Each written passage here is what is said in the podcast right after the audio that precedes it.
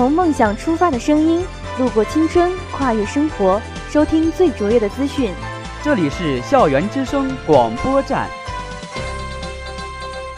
传递时事要闻，播报完满动态。接下来是午间新闻。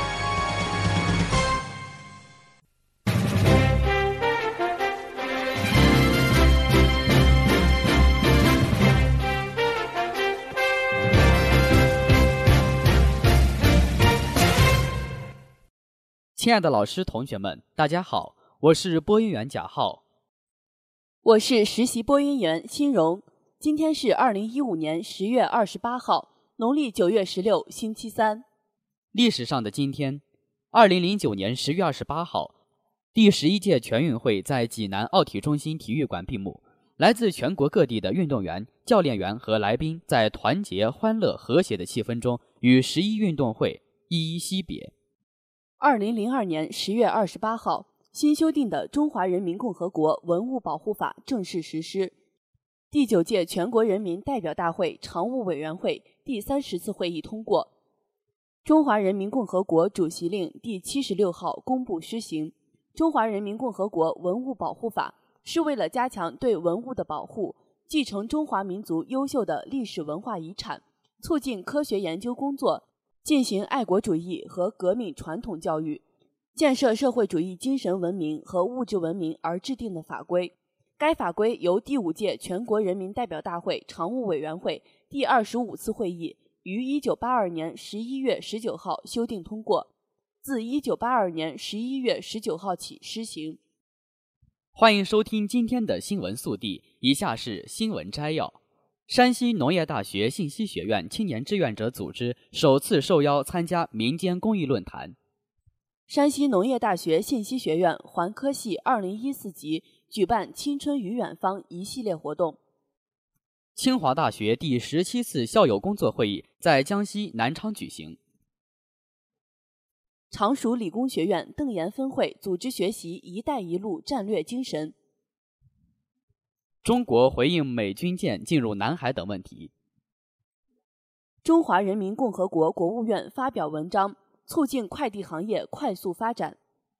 韩国要求安倍就慰安妇问题发表立场，日方称为难。奥巴马关注气候变化，促美国人为后代保护自然宝藏。高圆圆和闺蜜享美食，尽显素颜清纯。陈晓在法国塞纳河包游艇向陈妍希求婚。以下是校园新闻。据记者十月二十七号报道，十月十八号，由太原金丝带儿童服务中心、山西金丝带网络技术有限公司联合发起的山西太原第一届“为爱发声”公益文化论坛在太原举行。信息学院青年志愿者联合会应邀参加了该论坛，并做了主题报告。这也是信息学院青年志愿者组织首次受邀参加民间公益论坛。在论坛上的主题报告受到了发起单位及参会各组织的高度评价。信息学院团委干事、学院青年志愿者联合会指导老师李博轩作为嘉宾代表致辞，对此次论坛的发起单位表示感谢，向与会来宾介绍了信息学院公益服务工作开展的具体情况，受到了与会人员的一致好评。信息学院青年志愿者联合会副主席张瑞强同学向与会来宾详细介绍了四条主线及乡村健康一百户计划、爱心部落公益超市、青春健康同伴教育工程等特色项目培育情况。详实的数据、生动的案例、真切的体会，得到了与会代表的强烈共鸣和积极反响。参加此次公益论坛是近年来我院青年志愿者组织首次受到有关社会公益组织主动邀请参加的社会活动，充分展现了学院公益服务工作者的风采，也进一步加深了对民间公益组织的了解，为深化有关方面合作打下了坚实基础。据记者十月二十七号电，环科系二零一四级“青春与远方”系列活动在十月二十号积极开展。各班级学生从忙碌的学习生活中解放出来，完成各种增强班级凝聚力的活动。此次完满班级活动历时一周，于十月二十四号圆满结束。本次活动以放松身心、愉悦生活为目的，比赛项目趣味性十足，涵盖了跳大绳、二人三足接力等五个重点趣味比赛项目。趣味比赛不同于竞技体育，它更加注重对学生兴趣和个性的培养与发展，为每个学生搭建了自我历练的平台。虽不同于竞技体育那般紧张激烈，但是参赛选手个个精神抖擞，以饱满的热情和精神状态投入到此次比赛中。他们顽强奋进，密切沟通，互相配合，最终出色地完成了任务，体现了团队合作的重要性。本次趣味运动会将同学们从忙碌的学习生活中解放出来，简单却具有考验的游戏，促进了班级同学间的友谊，增强了他们的归属感和集体荣誉感，提升了班级凝聚力。同学们都非常期待下次活动的举办。至此，环科系二零一四级“青春与远方”系列完满班级活动圆满结束。或许有一天，当岁月斑驳了青春的过往，当我们长大了，一切苍老。但永远不倒去的是那段留在青春追梦的美好时光。青春一去不复返，我们此刻只想呐喊：青春万岁！据新闻网十月二十六号电，十月二十四号至二十五号，清华大学第十七次校友工作会议在江西南昌举行，来自海内外六十六个地区校友会、五个行业协会的一百三十多位校友代表与会。清华大学校长、清华大学校友总会会长邱勇院士、清华大学党委副书记、清华大学校友总会副会长史宗凯、清华大学校友总会副会长胡东成、白永义出席会议。邱勇说：“作为校长、校友总会会长，不仅在校师生是服务对象，所有校友都是服务对象。从三月担任校长以来，每到一处和校友们在一起的时光都很快乐，每到一处。”校友们对母校的感情都让人印象深刻。他强调，校友工作是学校的一项战略性工作。伟大的校友造就伟大的母校，校友的社会声誉就是母校的声誉。邱勇还向与会校友详细介绍了母校近来发展出现的新气象、迈出的新步伐、取得的新成绩。他说，清华正处于新百年发展的战略期，学校正在进行综合改革。包括人事制度改革、教学教育改革、学科发展与科研体制改革、国际化战略推进、社会服务体系建设等。他强调，学校不仅要吸收优秀学者，而且要让年轻教师在清华能够成长起来，要让学生在人才培养中处于中心位置，要把学生的学习成效作为衡量教学成果的重要标准，要进一步提高清华的基础研究能力，同时注重学科交叉。加强传统工科优势，清华要走在高校创新创业教育的前列，将创新创业教育融入人才培养方案，推进创新创业教育的可持续发展。据记者报道，常熟理工学院中物理与电子工程学院邓岩分会组织该学院党员和入党积极分子在文道楼二四零学习“一带一路”战略精神。活动中，刘梦圆同学详细介绍了“一带一路”的含义和带来的深刻影响。他讲到，“一带一路”与沿线各国求和平、谋发展的诉求高度契合，与团结协作、共同应对全球性挑战的时代要求不谋而合，是人类命运共同体精神的生动体现。同时，“一带一路”战略既符合现阶段我国现代化、全球化发展的实际需要。也与沿线国家的发展利益高度契合，对促进区域内资源要素有序自由流动和优化配置、深化区域经济合作、完善全球经济治理意义重大。同时，对我国营造更加宽松有利的发展环境有着至关重要的影响。“一带一路”是实现中华民族伟大复兴中国梦的重大战略构想，也是承载各国发展繁荣的梦想。此次物电邓岩分会组织的一带一路专题学习活动，让党员和入党积极分子深入了解了新形势下我国的内政外交政策和经济发展战略，提升了政治理论素养和党性修养。以下是国内新闻。中新网十月二十七号电，中国外交部发言人陆康今日就美国拉森号军舰进入中国南沙群岛有关岛屿临近海域答记者问时表示。美国拉森号军舰未经中国政府允许，非法进入中国南沙群岛有关岛屿临近海域。中方有关部门依法对美方舰艇实施了监视、跟踪和警告。美方军舰有关行为威胁中国主权和安全利益，危及岛屿安全及设施安全，损害地区和平稳定。中方对此表示强烈不满和坚决反对。正如中方多次强调的，中国对南沙群岛及其附近海域拥有无可争辩的主权。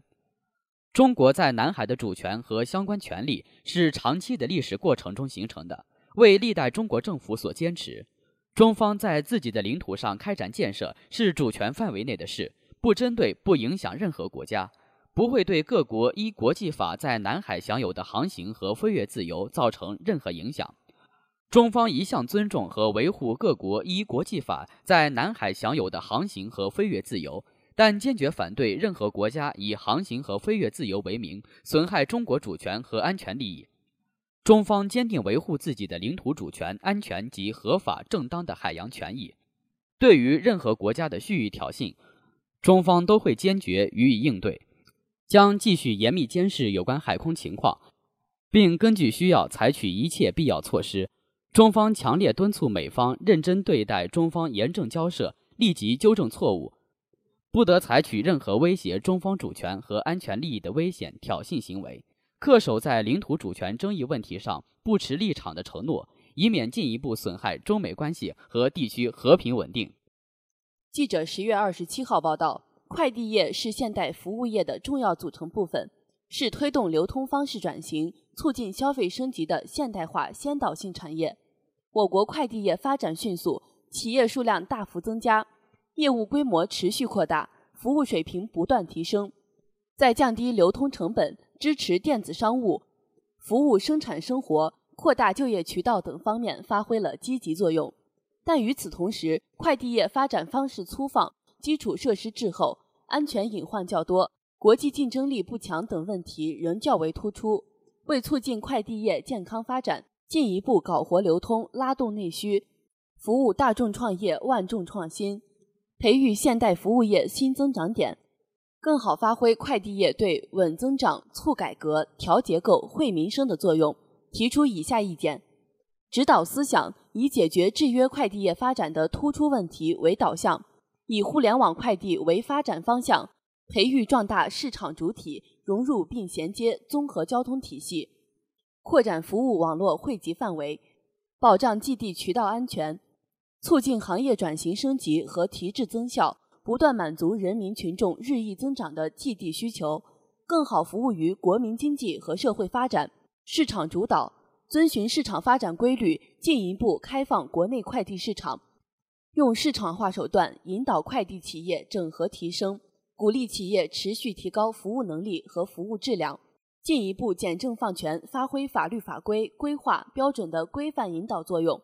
形成有利于快递业发展的市场环境。安全为基。进一步强化安全生产红线意识，加强寄递安全制度体系建设，落实企业主体责任，夯实快递业安全基础。依靠科技手段创新管理方式，提升监管能力，保障寄递渠道安全，培育壮大快递企业，鼓励各类资本依法进入快递领域，支持快递企业兼并重组、上市融资，整合中小企业，优化资源配置，实现强强联合。优势互补，加快形成若干家具有国际竞争力的企业集团，鼓励走出去参与国际竞争。以下是国际新闻：中新网十月二十七号电，韩方要求安倍在访问韩国期间就日军慰安妇问题发表立场，但日方对此表示为难。此后，韩方便提议日本举行不韩午餐会的三十分钟首脑会谈。为出席韩中日三国首脑会谈，安倍晋三将于十一月一号访问韩国，而韩国提议日本将于当月二号另行举行双边首脑会谈。对此，日方表示，如果举行韩日首脑会谈，安倍需在结束韩中日首脑会谈后再滞留一天，因此韩方应另行在十一月二号为日方安排午餐。对此，韩国方面表示。除非日军慰安妇问题取得进展，否则本次首脑会谈将只是工作会议。韩方认为日本需要改变态度。据中新网十月二十六号电，美国总统奥巴马督促美国人竭尽全力保护国家的自然宝藏。他在美洲例行讲话中说：“上天赐予美国一些世界上最美丽的景观，从大提顿到大峡谷，从青葱的森林到一望无垠的沙漠，从湖泊到河流，有众多野生动物的栖息地。”奥巴马说：“如同我们的先人所做的那样，我们有责任为子孙后代保护好这些宝藏。”他说：“他已下令把一百多万平方公里的土地和水域划为保护区。”供当代人以及后代享受。奥巴马下令保护地域的面积超过任何前总统设立的保护区。奥巴马努力强调对气变影响的关注，成为第一位到北极圈以内美国国土访问一座村庄的在任总统。科学家和活动人士警告说，北极地区气温上升的速度是全球变暖平均速度的两倍。北极冰雪的减少加速全球变暖。奥巴马总统说。美国将继续尽其所能阻止拖延行动会导致的最严重气变后果。他说：“教宗方济各对人们提出了精辟的告诫：地球为神之所赐，是大众之家园。我们应该让后代看到一个比现在更美好的世界。”以下是娱乐新闻：新浪娱乐十月二十七号讯，十月二十六号晚，高圆圆更新微博晒和闺蜜出游照，并俏皮地写道：“在这儿吃才是正经事儿。”照片中，高圆圆一头披肩长发，一脸素颜，手里拿着烤串，表情十分的霸气，和闺蜜勾肩搭背在街上享受美食。同一天，高圆圆粉丝团也通过微博晒出一张高圆圆和骆驼的照片。照片中，高圆圆身穿蓝色衬衫，披肩长发，大大的眼睛，一脸素颜，背着双肩背包，非常的漂亮，清纯似学生。对此，网友纷纷围观并点赞。据记者报道。十月二十五号，关爱八卦成长协会在微博爆出陈晓向陈妍希求婚细节，并晒出多张网友提供的现场照片。从照片上可以看到，陈晓在法国塞纳河租下了一艘游船向姑姑求婚，游船上铺满了玫瑰，非常浪漫。陈晓还用心地用 3D 打印给陈妍希做了一座塑像。而此前就有网友爆出陈晓向陈妍希求婚成功的消息。陈晓托人买了两克拉钻戒向陈妍希求婚，不过对于求婚的爆料，陈妍希却予以了否认，回应称现在真的很享受快乐恋爱的喜悦，有进一步消息一定会通知大家。以上就是今天的全部新闻，本期新闻由梁玉静编辑，董洁琼、朱越策划，感谢大家的收听，我们明天再见，再见。